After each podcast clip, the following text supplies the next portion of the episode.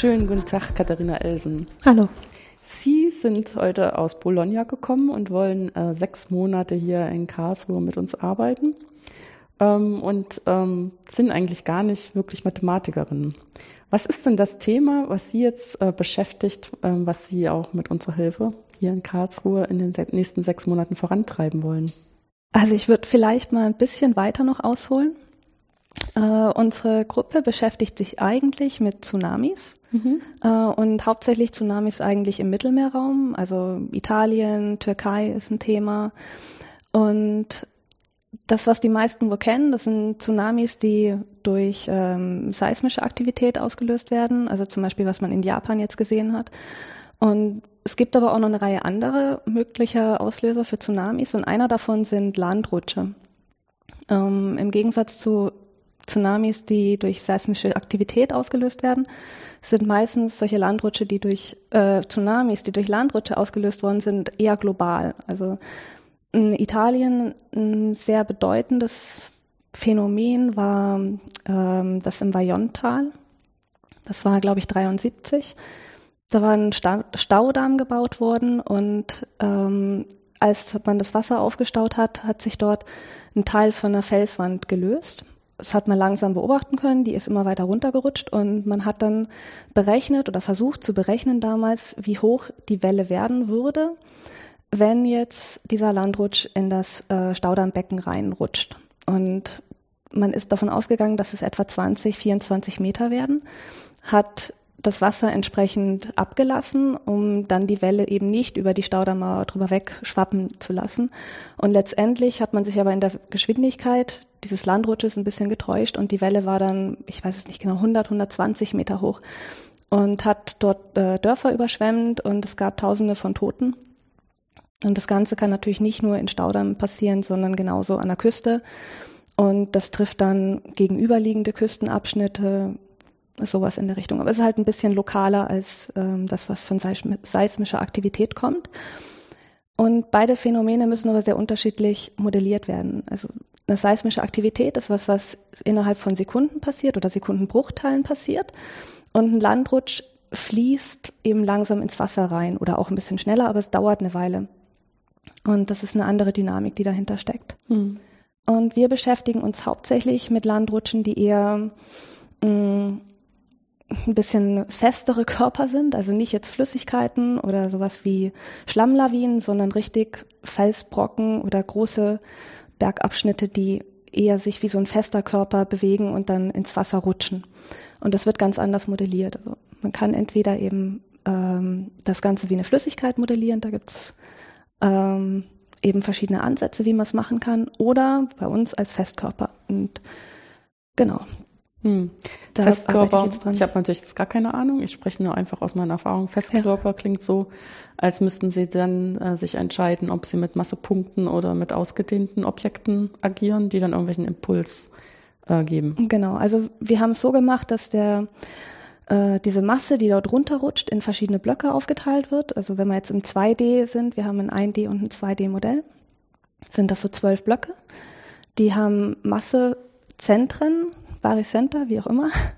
Ähm, und man kennt in etwa die Berandung, mit der rechnet man auch. Und dann berechnet man einmal, wie sich dieser Massepunkt bewegen würde über die Oberfläche und aber auch, wie die Blöcke miteinander interagieren. Also über die Grenze zwischen den beiden Blöcken, die dann da gerade zusammenstoßen, wie beeinflussen die sich gegenseitig? Die können sich komprimieren, die können sich irgendwie aufstauen ähm, die können sich in die Länge ziehen. Theoretisch können sie auch brechen, das können wir aber nicht modellieren.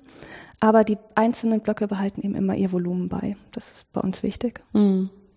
Ja, das ist jetzt auch ähm, physikalisch klingt das sehr sinnvoll, weil das ja nicht verschwindet. Ne? Ja, genau. Das kann sich höchstens aufteilen in, in verschiedene Teile. Ja. Und ähm, die Frage ist letztendlich, wie sich die Masse dann verteilt. Ne? Ja. Weil, ähm, also das ist jetzt einfach gesprochen aus der meiner Idee, ähm, dass ja die Masse letztendlich verantwortlich ist dafür, wie viel Kraft oder auch wie viel Impuls auf das Wasser übertragen wird, was dann zu dieser Welle führt. Genau. Also diese Punkte, die das Massezentrum bilden, können ähm, auch nicht beliebig nah aneinander ranrutschen. Die können sich auch nicht überholen oder übereinander wegsteigen oder sowas. Das geht alles nicht. Aber die können sich eben näher kommen und dann den vor ihnen liegenden Block wegschieben. Und die können sich auch auftürmen. Also mhm. die einzelnen äh, Blöcke können relativ schmal werden oder ähm, ja im Durchmesser und dafür aber sehr hoch. Und je nachdem, wie hoch die dann an der Front sind, drücken die unterschiedlich aufs Wasser mhm. und wirken da mit einer gewissen Kraft eben ein. Ich meine, um jetzt so ein Modell zu machen, müssen Sie ja irgendwelche Beobachtungen zur Verfügung haben. Ist das der Fall? Ähm, ja und nein. Also es ist leider so, dass man das relativ selten direkt beobachtet, wenn es passiert. Äh, wir rechnen immer damit, dass wir uns angucken, wie sieht die Masse am Ende aus, die da übergeblieben ist. Also wenn die unten angehalten mhm. hat am Berg, ähm, wie sieht der Körper aus? Und man sieht immer sehr eindrucksvoll, ähm, wo ähm, diese Masse abgebrochen ist am Berg. Und man sieht auch, wo sie runtergerutscht ist, genau den Weg normalerweise. Mhm. Manchmal besser, manchmal schlechter, aber das sieht man auch nach Hunderten, vielleicht Tausenden von Jahren noch, so dass man in etwa nachvollziehen kann, wie das vorher aussah, wo es hingerutscht ist. Ähm, man kann davon dann überprüfen, stimmt mein Modell in etwa, was die spätere Lage angeht was die Geschwindigkeiten angeht, ist es halt äh, sehr, sehr schwierig. Und da hilft dann sowas, wenn man Beobachtungen hat, wie eben beim Vajont-Fall, wo man wusste, wie hoch die Welle am Ende war, ähm, wie schnell das in etwa gerutscht ist. Genau. Und äh, ganz wichtig ist auch der Untergrund, also um zu sehen, hat das jetzt eine hohe Reibung gehabt oder nicht? Ähm, war da vielleicht viel Flüssigkeit dazwischen? Hm, ja, das ist jetzt der Aspekt, dass ja dieses Ab also Abrutschen ganz häufig damit verbunden ist, dass da Wasser oder was weiß ich, Wasser-Sandgemische genau. ähm, eine Rolle spielen, dass es dann einfacher gemacht wird zu rutschen. Ja, und da haben wir auch Kollegen entsprechend, die sich nur damit beschäftigen mit der Stabilität und wann vielleicht so eine Masse anfängt zu rutschen, auch wenn sie gerade noch steht und sich noch nicht bewegt. Hm. Gibt es denn da auch irgendwelche ähm, Zusammenhänge oder ähm, gemeinsame Modellannahmen, wenn man jetzt sowas wie ähm, so Schneeabrutsche, weil ich meine, das sind ja Sachen, die hat man noch sehr viel häufiger. Hm. Ähm, hat das irgendwas miteinander zu tun? Ähm, theoretisch schon. Ich glaube aber, dass äh, Lawinen meistens eher wie, ähm, wie Flüssigkeiten noch behandelt werden. Die bewegen sich ein bisschen anders. Äh, wie auch so eine Schlammlawine, glaube ich eher. Die mhm. sind dann flacher und haben dann einen anderen mh, mm, eine andere Dynamik, wenn die aufs Wasser auftreffen. Die fließen eher ins Wasser und erzeugen dadurch nicht so hohe Wellen. Also unser Modell ist eigentlich eher für etwas andere Art von Landrutschen gedacht, mhm. die dann eben einen höheren tsunamigenen Effekt haben auch. Ja, okay. Nee, ich meine, man, man kann sich das schon vorstellen, dass ähm, das ist genau auch dieser Unterschied, ähm, wenn ich versuche, also ich bin ja eher auf der Strömungsseite mhm. und ähm, da ist es auch historisch so, dass eigentlich mh, hm, die Idee bestand, nachdem Newton jetzt ähm, diese Idee hatte, wie man mit Massen arbeiten kann, dass damit eigentlich alles Wesentliche verstanden ist und man muss das jetzt nur noch auf die Flüssigkeiten anwenden und hat aber mhm. dann mehr gemerkt, dass es tatsächlich für die Flüssigkeiten noch mehrere grundlegend neue Ideen bedurfte, bevor man sich dann, ähm, also bevor man da wirklich Aussagen machen kann, wie sich Wasser bewegt oder auch andere Flüssigkeiten bewegen. Und das ist jetzt wahrscheinlich hier auch der ähnliche Unterschied. Also das es gibt bestimmte, wenn man das verstanden hat mit den äh, Flüssigkeiten, ähm, vereinfacht das auch manches sehr. Ähm, während äh, wenn man dann wieder mit Festkörpern, die eine bestimmte Form behalten, auch ähm, anders arbeiten muss. Ja. ja. Genau. Braucht man andere Modellannahmen. Aber was ich ja faszinierend finde, was ich jetzt ähm, a priori nicht so gedacht hätte, dass man natürlich ähm, eigentlich fast alle Abstürze, die man noch beobachten kann, auch noch ähm, zur Datengewinnung nutzen kann. Weil ja letztendlich, ähm, wie das jetzt wirklich zwischendurch sich verhält, ist ja eigentlich nur mittelbar interessant. Das ist ja nicht das, was man modellieren will, sondern das braucht man ja nur, wenn man äh, von dem Anfangszustand jetzt zu dem Endzustand hinkommen möchte, in der zeitlichen Entwicklung, hat man halt diese ganzen Zwischenzustände, aber die müssen eigentlich gar nicht stimmen. Genau, also es ist auch letztendlich nicht so spannend, ähm, dass jetzt die Zeit genau stimmt, mit der das da runterrutscht, mhm. wo man sagen könnte, wenn man wirklich eine Vorhersage für die Dynamik haben will, während des Rutschens, dann wäre vielleicht die Zeit interessant, wann das einen Ort trifft oder wie auch immer. Das mhm. ist aber für uns weniger interessant. Uns interessiert mehr, dass am Ende die Geschwindigkeit stimmt, mit der es aufs Wasser auftrifft und äh, dass in etwa die Form stimmt. Um da die Dynamik berechnen zu können, weil kleine Unterschiede in der Geschwindigkeit einen, einen Riesenunterschied machen können in der Wellenhöhe. Mhm. Und ob das 20 oder 120 Meter sind, ist einfach mal entscheidend. Dann, man sieht aber auch bei den verschiedenen Modellen, auch bei denen, die eher wie Flüssigkeiten ähm, diese Landrutsche behandeln oder die, die eben dieses blockbasierte Modell äh, nutzen, dass die ganz unterschiedliche Ergebnisse haben. Also unterschiedlich in der Geschwindigkeit, aber auch in der Wellenhöhe am Ende. Mhm. Nee, ist klar. Also es ist, man kann sich das wahrscheinlich auch physikalisch vorstellen, aber ähm, es ist sicherlich auch von dem, was man so, ich meine, letztendlich die meisten Naturkatastrophen begegnen uns eh nur im Fernsehen. Aber da sind es immer ganz schön viele, dadurch, dass man jetzt so den Blick auf die ganze Welt hat. Manchmal das Gefühl, die ganze Welt besteht nur noch aus Katastrophen, ja. weil dann immer ja. genau hingeguckt wird. Aber also da sieht man auch, dass das einfach verschieden agiert, ja. Mhm. Ähm, wie muss ich mir das jetzt vorstellen, wenn Sie sagen, Sie haben da ein Modell? Gibt es da wirklich ähm, Gleichungen, die am Computer gelöst werden? Oder ist es eher so, dass das schon diskret dem Computer übergeben wird und dann ja mit irgendwelchen anderen äh, Ansätzen gearbeitet wird? Also bei uns ist ein wesentlicher Teil am Anfang, dass wir die Oberfläche kennen, also die auf Englisch nennt man das Sliding Surface, mhm. da wo das die, dieser Landrutsch runterrutscht. Ähm, das wird bei uns ähm, in Dreiecke zerlegt, trianguliert. Und dann gucken wir uns an, wie diese Massepunkte den Berg runterrutschen. Und das sind einfach die normalen Bewegungsgleichungen. Äh, die man kennt, also Newtonsche Bewegungsgleichung, und die werden gelöst. Und nachdem wir mit Dreiecken rechnen und nicht mit irgendwelchen ähm, glatten Oberflächen, können wir das direkt am Ende lösen. Also wir leiten uns die Gleichung her, die Bewegungsgleichung, die wir lösen wollen, und die können wir direkt für jedes Dreieck einzeln berechnen. Und dann muss man eben immer schauen, dass man, sobald man zum nächsten Dreieck kommt, mit seinem Punkt ähm, gewisse Korrekturen macht und dann kann man dort weiterrechnen. Das ist jetzt eigentlich kein numerisches Verfahren in dem Sinne, sondern wir lösen tatsächlich die Gleichung dann exakt. Numerik kommt dann am Ende dazu, wenn man die Interaktion von den Blöcken berechnet, weil das sind einfach Appro Approximationen. Da muss man gucken, wie man das am besten ja, modellieren kann irgendwo. Aber da gibt es keine genauen Gleichungen mehr. Gibt es keine genauen Gleichungen nee. mehr. Klingt sehr spannend. Also selbst wenn wir das ähm, machen könnten, wie soll man es beschreiben? Das ist so ein komplexer Vorgang, dass wir nicht jeden einzelnen Partikel behandeln können. Das geht halt einfach mhm. nicht. Und so versucht man rauszufinden, welche Approximation haut am besten hin. Also wir versuchen immer abhängig von der Geschwindigkeit, äh, die die, sagen wir mal, zwei Punkte haben, ähm, wenn einer sehr viel schneller wäre als der andere, dann würde der vielleicht der langsamere, der vorne wegrutscht, den hinter sich kommenden Punkt ein bisschen aufhalten und der hinten nachrutschende Punkt könnte den vorderen ein bisschen anschieben. Dann schaut man sich eben an, wie ist der Unterschied in der Geschwindigkeit, wie ist der, wie ist die Distanz, wie soll vielleicht ähm, dieses Medium sein, ist das äh, ein sehr steifes oder vielleicht ein bisschen elastischer und dann genau. Muss ich mir das jetzt vorstellen wie so eine Serie von Fallunterscheidungen? Mm, nee, das ist schon eine, eine Gleichung am Ende, die man löst, aber mit vielen ähm, Parametern, die man entsprechend dem Problem dann wählt und dann äh, nach vers verschiedenen Simulationen versucht man das äh, so einzustellen, dass am Ende die Position von dem Block hinkommt und in etwa auch die Form von dem Landrutsch hinkommt. Das ist so ein bisschen Spielerei auch. Ja, also Sie müssen im Prinzip die Parameter weit. richtig adaptieren. Richtig, richtig. Mhm. Und ähm, in, in welcher Fachrichtung ist das jetzt eigentlich angesiedelt? Ähm, die Gruppe, in der ich bin, das sind Geophysiker, alles.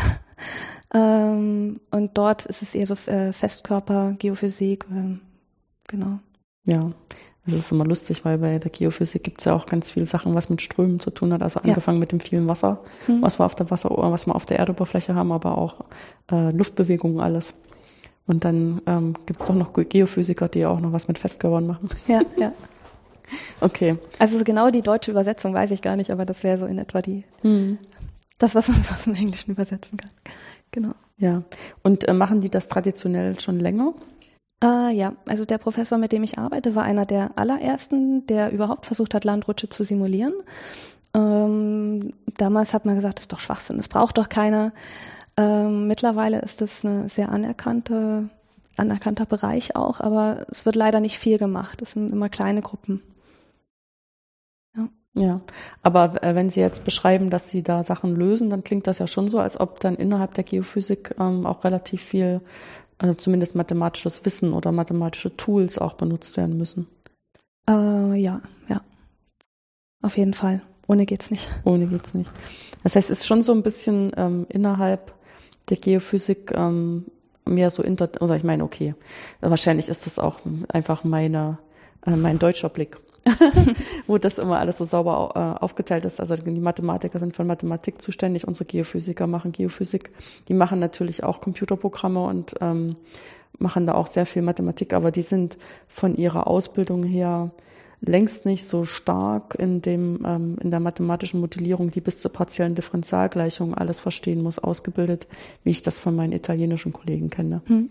wo die im Prinzip einen Studiengang haben, der dann wirklich ähm, Mathematik und Mechanik zum Beispiel heißt. Ja, also wo die schon irgendwie am Ende als Physiker rausgehen, aber die haben eigentlich eine gnadenlose auch Matheausbildung. Also ja. wenn die was Vergleichbares hier in Deutschland gemacht hätten, könnten die auch ein Diplom in Mathematik haben. Hm. Und ähm, wahrscheinlich ist das eher daraus so geboren. Ne? Äh, also in der Geophysik bei uns ist es, glaube ich, weniger. Aber wenn man numerische Geophysik machen möchte, das ist eigentlich der Schwerpunkt unserer Gruppe, gibt schon spezielle Vorlesungen auch in Numerik. Aber klar, sehr, sehr angewandt, eben speziell für die Geophysik. Hm. Ja, okay, ich hatte jetzt auch gar nicht so sehr den, äh, die Numerik selber im Fokus gehabt, sondern auch mehr so diese analytische Auseinandersetzung. Also, dass man wirklich auch ähm, Theorie lernen muss für partielle. Differentialgleichung, wo wir sagen würden, ey, das ist innerstes, das ist unsere reine Mathematik. Und die wird dann in einem Mechanikstudiengang unterrichtet. Ja, in, ja. In, bei meinen Kollegen in Ferrara. Doch, das ist, glaube ich, bei denen schon stark. Die sind vielleicht noch ein Stück theoretischer, als man das in Deutschland so macht. Mhm. Ja. Ja. Ähm, und ähm, Sie haben das Programm im Wesentlichen vorgefunden oder müssen Sie das machen oder was ist jetzt eigentlich Ihre. Aufgabe? Also es gab dieses Programm, das ist vor 15, 20 Jahren entwickelt worden. Das Problem war, dass es nie richtig funktioniert hat.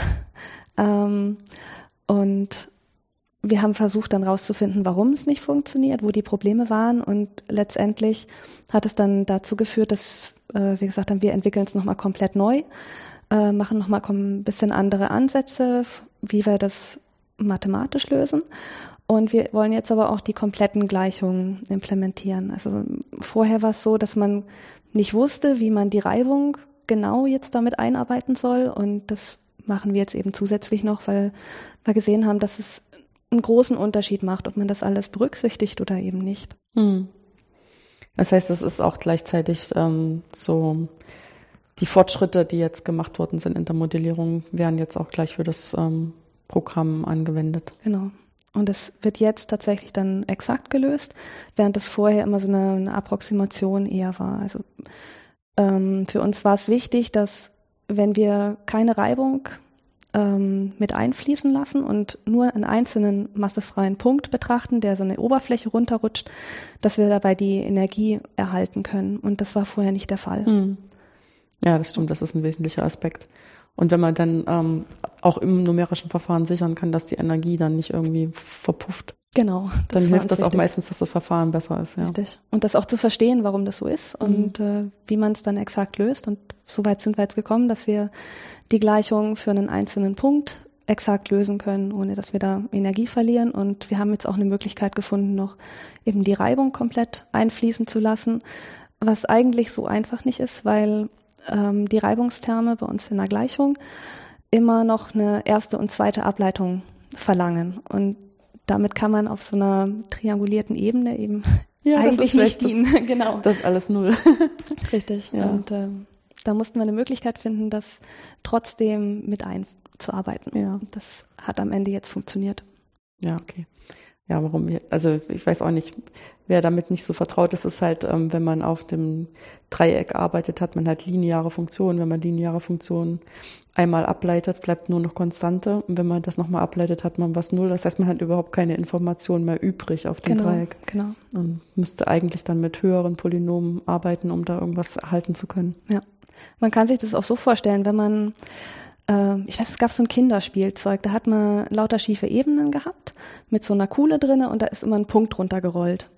Und immer da, wo die sich, wo sich zwei Linien gekreuzt haben, ging es so eine kleine Etage runter und dann ist der Punkt runtergefallen, dieser, die Kugel runtergefallen mhm. und musste sich weiter bewegen. Und da sieht man ja schon, dass da so eine Unstetigkeit in der Bewegung irgendwo ist. Der Punkt fällt einen Moment und fängt dann mit einer neuen Geschwindigkeit oder quasi von Null wieder an zu rollen. Mhm. Und das wollen wir genau vermeiden. Das ist eigentlich nicht wirklich physikalisch, weil die Bewegung auf so einer Ebene dann aus lauter linearen Elementen eben eigentlich anders wäre. Aber wir gehen mal davon aus, dass es nicht so ist und versuchen dann die Gleichung zu lösen, als wäre es ähm, eine kontinuierliche Oberfläche und eine kontinuierliche Bewegung ohne, ähm, ja, sag mal, ohne solche mhm. Ecken und Kanten da drinne. Ja. Genau. Und ähm, wie muss ich mir das jetzt vorstellen? Wie viele Leute arbeiten da mit an dem Programm? Äh, an dem Programm arbeite ich eigentlich alleine. das ist schön, genau. wenn Sie immer wir sein. Ja, also es ist, ähm, wir sind eine Gruppe mit äh, sechs äh, Mitarbeitern und der Professor. Und jeder arbeitet an so einem einzelnen Puzzleteil. Hm. Also es gibt Leute, die dann, haben wir am Anfang schon mal drüber gesprochen, äh, glaube ich, äh, sich drum kümmern, wann fängt der Landrutsch an zu rutschen? Wie ist die Stabilität davon? Ähm, dann geht man weiter, was jetzt letztendlich meine Aufgabe ist. Wie rutscht das dann die Oberfläche runter? Äh, wie trifft es aufs Wasser aus? Und dann kommen die nächsten und sagen, okay, jetzt wissen wir die Dynamik, wie der Landrutsch aufs Wasser einwirkt. Jetzt berechnen wir den Tsunami und die nächsten berechnen dann, äh, wie weit die Welle sich ausbreitet und welche Orte vielleicht überschwemmt werden. Und dann gibt's als nächsten Schritt noch ähm, Frühwarnsysteme für diese Wellen und Hochwasserschutz. Wie kann man sich davor dann schützen? Hm. Nee, ist klar. Und dann sind das genau. auch schon ganz schön verschiedene Fragen. Ja. Wenn das dann ähm, in einer Sechs-Mann-Gruppe gemacht wird, dann hat ja. jeder einen ganz schön großen Teil davon hm. abzudecken. Und klar arbeitet man dann auch zusammen, aber jetzt nicht kontinuierlich. Es gibt halt Schnittmengen und letztendlich arbeitet dann jeder an seinem Bereich. Aber. Ja. Was erhoffen Sie sich jetzt eigentlich von Ihrem Aufenthalt hier in Karlsruhe? Also man hat, glaube ich, schon mitgekriegt, dass äh, auch viel Mathematik dahinter steckt. Ähm, es ist so ein, eine Schnittmenge aus Physik und Mathematik. Und bei uns habe ich jetzt viel an der Physik gearbeitet, an den Grundlagen gearbeitet, aber viel von der Mathematik ähm, steht jetzt noch im Raum, was so eingearbeitet werden muss, was eigentlich dann eher auch vielleicht in Richtung Numerik geht. Und da würde ich sehr gerne weiter dran arbeiten. Auch an der Implementierung am Ende dann, ähm, dass das Ganze effektiv wird und effizient wird. Hm, also auch so mit modernen numerischen Verfahren. Richtig. Auch gerade was ähm, diese Triangulierung angeht, es gibt unglaublich viele Datenpunkte. Und wenn man das nicht schafft, effizient zu speichern, darauf zuzugreifen, dann wird das Ganze einfach sehr, sehr äh, lang von der, von der Rechenzeit her. Mhm. Nee, ich lache jetzt nur, weil ich mir dann gleich wieder vorstelle, wenn das Rechnen länger dauert, als die, das runterkommt, dann hat man auch irgendwas falsch gemacht. Ja. das ist dann nicht mehr so richtig hilfreich. Genau, weil eigentlich die, die Rechnungen, die wir machen, die gehen schnell. Also wenn man das im 1D rechnet und äh, mit diesem Zugriff auf die einzelnen Dreiecke da keine Probleme hat, dann rechnet das innerhalb von Sekunden. Hm. Aber wenn man in der Speicherung was verkehrt macht, dann ist man im Zweifel Tage beschäftigt und das geht halt nicht. Ja. Ja, zumal in einem, in einem, in einem Zeitraum, wo man das Programm auch noch dauernd verändert, da kann man, dann hat man Fehler drin, die man noch finden muss, da kann ja. man nicht immer Tage warten, bis das dann fertig gerechnet hat. Ja, genau. Und dann ist halt so ein anderer Punkt noch, diese, wie gesagt, die Oberfläche ist extrem wichtig für uns, weil die Bewegung von dem Punkt eigentlich exakt ist. Aber wenn die Oberfläche irgendwie ganz komisch aussieht und ähm, der echten Oberfläche nicht mehr entspricht, dann kriegen wir Ergebnisse, die, die völlig entfernt von dem sind, was wir eigentlich erwarten und was die Realität ist. Und da gibt es verschiedene Methoden und ähm, da würden wir auch gerne ein paar verschiedene ausprobieren, also verschiedene Arten der Triangulierung. Ähm, ja. ja, genau. Das ist so der nächste Schritt und dann wollen wir später auch zu wirklicher Masse hin und zu gesamten Landrutschen, die dann mehrere Blöcke umfassen und das dann richtig zu modellieren und nicht nur einen einzelnen Punkt. Ja, ist klar, ja. Ich meine, dass man ähm, erstmal anfängt, das in Massepunkten ähm, ans Laufen zu bringen, das ist, glaube ich, auch ähm, so eine typische Sache, die machen Physiker, die machen wir auch als Mathematiker gern. Und dann davon, davon wieder wegzukommen, ist dann immer erst der nächste Schritt. Ja.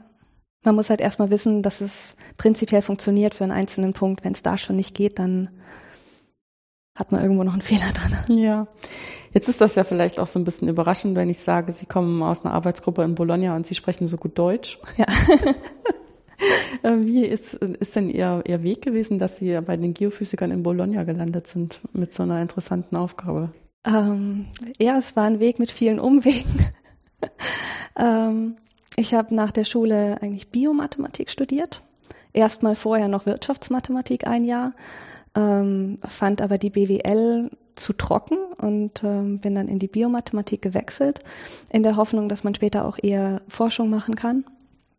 Ähm, und ja, das ein bisschen angewandter hat als nur in der Bank und in der mhm. Versicherung oder so. Ähm, habe dann meine Diplomarbeit in Leipzig geschrieben, am Institut für Troposphärenforschung. Da hat sich dann das Interesse wieder so ein bisschen gewandelt, eben in diese Richtung ähm, Klima, äh, was die Anwendung angeht. Und was die Mathematik angeht, war es aber total Numerik ähm, und Numerik partieller Differentialgleichung. Das fand ich total spannend während des Studiums. Und das hat sich dort perfekt ergänzt. Und dann war ich auf einer Konferenz auch für äh, hyperbolische Differentialgleichung. Habe dort meinen Verlobten kennengelernt und ähm, der kommt eben aus Bologna, arbeitet dort in der Mathematik und deswegen habe ich dann geguckt, ob es da vielleicht eine Möglichkeit gibt zu promovieren und das hat funktioniert und dann eben auch noch in der Gruppe für Geophysik und so bin ich da gelandet. Also es war nicht der, der allerdirekteste Weg, aber. Hm.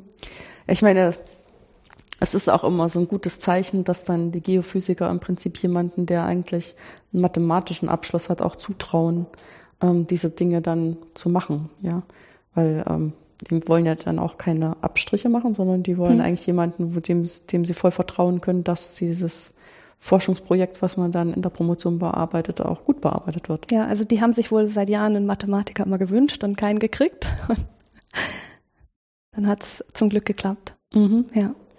Ähm, ist ja schon so ein bisschen die Frage, wie man dann, wenn man Biomathematik macht, ausgerechnet auf partielle Differentialgleichung kommt. Also das stelle ich mir so die Frage, weil für mir stellt sich, also Bio, ähm, in, innerhalb der Biomathematik gibt es natürlich ganz, ganz viele spannende Fragen, auch viele spannende Fragen, auf die ich stoße, die ich selber partielle Differentialgleichung mache, wo ich aber mal feststelle, ähm, wenn die Biologen, die machen eigentlich vieles einfach nur mit gewöhnlichen Differentialgleichungen. Hm weil ähm, schon die Parameter für solche Prozesse zu schätzen ist, wird die schon, ähm, also alles andere ist völlig unrealistisch. Die haben die Prozesse einfach noch nicht gut genug verstanden, um das komplexer zu machen.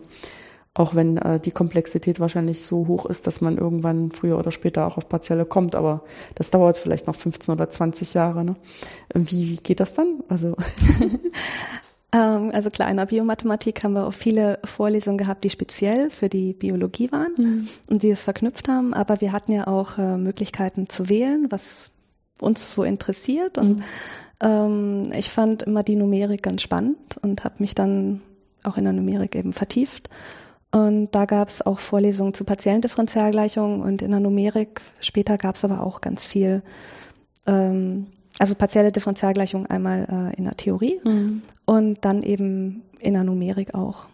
Und das hat mir irgendwie gefallen. Ich weiß es nicht. Ich fand das total spannend letztendlich und bin dann auch von der von der Bi äh, Biologie immer weiter weg und wollte immer stärker in die Mathematik. Mhm. Das ich weiß nicht, ich war halt in der Schule nie gut in Mathe. Das war immer so, dass ich um meine vier gekämpft habe und dann am Ende glücklich war, wenn im Zeugnis keine fünf stand. Das war das Ziel. Und ganz am Ende, erst zum Abi hin, habe ich da Spaß dran gehabt. Dann hatte ich auch Lehrer, mit denen ich klargekommen bin, vor denen ich keine Angst hatte und äh, was, glaube ich, so ein typisches Mädchenproblem vielleicht ist. Ähm, und wusste nicht so ganz genau, was ich machen wollte dann nach dem Abi. Ich wollte eigentlich Schiffbau studieren, weil ich eben gerne segel. Und dann denkt man vielleicht so drüber nach äh, in dem Alter, das wäre doch toll, wenn man sein Hobby verbinden könnte mit dem Beruf und wenn man vielleicht Yachten designen kann oder sowas. Und das ähm, war dann aber letztendlich total unrealistisch. Das hat man auch im Praktikum dann festgestellt, dass die meisten eben nicht da landen, sondern irgendwo auf der Werft oder sowas. Und da hatte ich keine Lust zu. Und dort habe ich aber festgestellt, dass mich die Mathematik schon reizt und habe im Internet einen Test gemacht, so einen ziemlich lang, vier, fünf Stunden. Und das Ergebnis war am Ende Mathe. Mathe oder Physik oder vielleicht noch Informatik und sonst mhm. nichts. Und ich habe erstmal den Test verflucht, habe gesagt, jetzt habe ich so viel Geld ausgegeben und krieg hier so ein so ein Quatsch raus und habe es mir dann aber trotzdem mal angeschaut und fand es super spannend, habe mich aber letztendlich nicht getraut, nur Mathematik zu studieren, weil ich mir dachte, du warst so schlecht, das kriegst du sowieso nicht hin, mach mal was anderes, da ist weniger Mathe dabei, das ist vielleicht auch einfach leichtere Mathematik, was dann überhaupt nicht so war, aber es hat mir erstmal geholfen, da reinzukommen. Hm. Aber das kann ich mir vorstellen, dass das von außen erstmal so aussieht, was weiß ich, wenn man zum Beispiel Wirtschaftsmathematik studiert, ähm, dass das ähm, abgeschwächte Mathematik ja, ist. Ja, genau. Und wenn man dann kommt, stellt man fest, ähm, ganz häufig ist es so, dass eigentlich da so zwei Studiengänge versucht wird ähm, zusammenzutun jeder muss ein bisschen Kompromisse machen, aber es wird nie ein Studiengang draus, sondern mehr so anderthalb. Richtig. Also es, an der Mathematik haben sie kaum Abstriche gemacht. Ja. Es war einfach so, dass die äh, 60 Prozent Mathe und 40 Prozent Nebenfach dann davon kamen, dass einfach noch mehr studiert worden ist. Aber die Mathematik gerade im Grundstudium war genau das Gleiche. Mhm. Da gab es gar keinen Unterschied. Ja, was natürlich eigentlich auch besser ist, weil man dann immer noch die Möglichkeiten hat, auch sich ein bisschen anders zu orientieren. Ja, ja man muss dann nichts nachholen, weil man ja genauso viel äh, studiert hat wie ähm, Leute, die gleich damit angefangen haben, vielleicht Mathematik oder eine andere Kombination von Mathematik mit Ingenieurwissenschaften zu studieren ähm, und kann dann vor Ort nochmal neu justieren. Ja. ich meine, und das ist halt auch einfach die Erkenntnis, dass letztendlich, wenn man Mathematik anwenden will, man nicht drum kommt, auch die Grundlagen sauber zu lernen. Richtig. Und dann kann man keine Abstriche machen. genau. Ja. Ich meine, wir raufen uns ja auch immer so ein bisschen die Haare dann, also sozusagen die nächste Stufe wäre ja dann auch so Lehrerausbildung, mhm. Lehramtsausbildung. Mhm. Ähm, die gymnasiale Ausbildung hier in Baden-Württemberg ist auch an den Universitäten, aber auch wenn dann Leute ausgebildet, die bis Klasse 10 unterrichten, an den pädagogischen Hochschulen, äh, was sicherlich auch ganz viele Vorteile hat, weil die auch ähm, das Wichtige, was letztendlich sich ja auch in ihrem, in ihrem Werdegang jetzt gerade wieder gespielt hat, ein Lehrer muss auch jemand sein, der Sachen vermitteln kann. Denke ich, dafür sind die pädagogischen Hochschulen gut ausgerichtet. Hm. Aber dann sagen wir auch öfter, aber die Mathematik die die Studierenden da lernen. Das ist nicht genug. Ja, es wirkt auf uns so abgeschwächt und eigentlich muss man das alles mal richtig verstanden haben, bevor man dann äh, einen Status erreicht hat, wo man darüber auch souverän reden kann. Ja, das also erleichtert auch, viel. Ja, also auch souverän reden kann mit Schülern hm. ähm, und eventuell auch mit Schülern, die vielleicht selber ähm, viel unbelasteteren Umgang haben, also die auch Fragen stellen, auf die man vielleicht nicht vorbereitet ist, weil die einfach so einen ganz anderen Blick auf die Welt haben, als man selber hat. Und dann braucht man einfach so eine solide Grundausstattung. Das lässt sich dann aber auch nicht immer realisieren, zumal da sind ja auch immer mehrere Fächer, die diese, genau diesen Anspruch haben. Ja. Und irgendwie geht das dann nicht in ein Studium, das ist auch klar. Ja. Ähm, die, ähm, wenn Sie jetzt da als Deutsche nach Bologna gekommen sind, ähm, ist die Umgangssprache sicherlich Englisch Richtig. oder erwarten die, dass Sie Lehrer auf Italienisch machen? Äh, nee, das ist ähm, in der Promotion alles eigentlich Englisch. Hm. Und das ist auch kein Problem. Nee.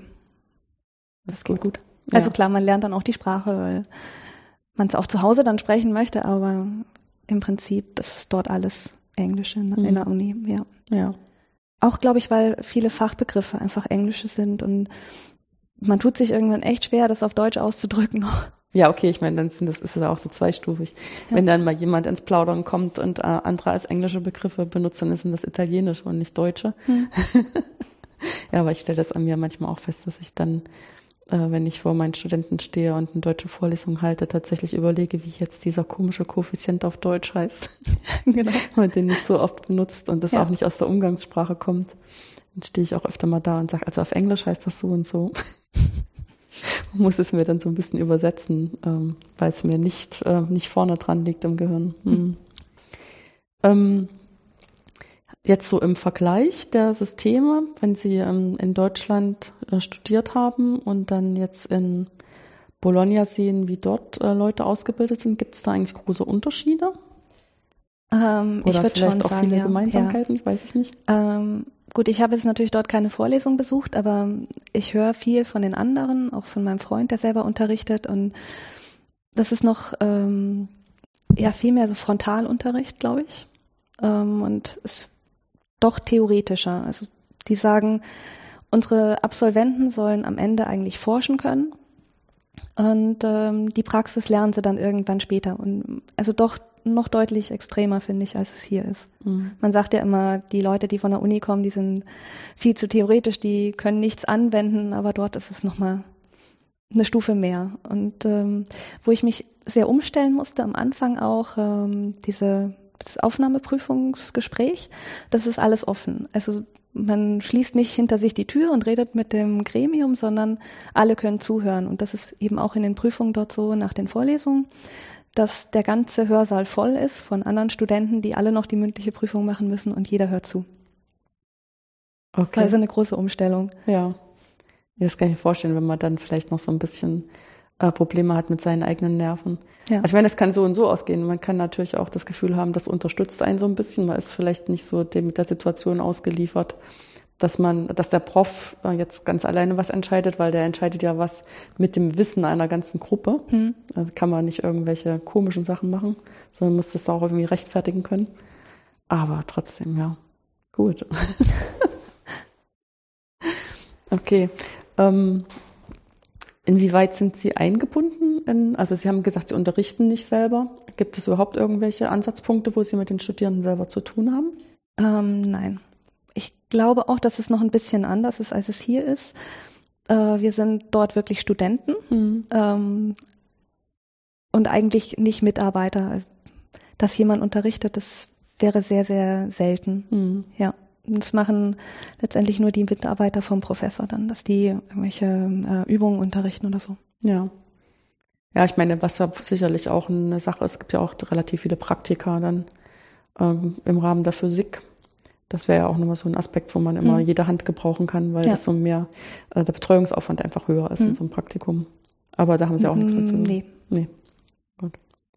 Gut. Ich bin jetzt übrigens äh, sehr gespannt, das ist ja für mich auch ein Experiment, Sie bei uns mhm. begrüßen zu können und dann so zu versuchen, ähm, zwischen Geophysik und Mathematik daraus eine, ähm, ja, eine Zeit zu machen, die Sie hinterher nicht bereuen, dass Sie sie ausgerechnet hier verbracht haben. Ich freue mich auch sehr, ja. Ja. Gut, dann vielen Dank für das Gespräch. Sehr gerne. Und ich hoffe ja sehr, dass wir dann in fünf, sechs Monaten uns wieder unterhalten und gucken, was in der Zwischenzeit ja, geworden gerne. ist.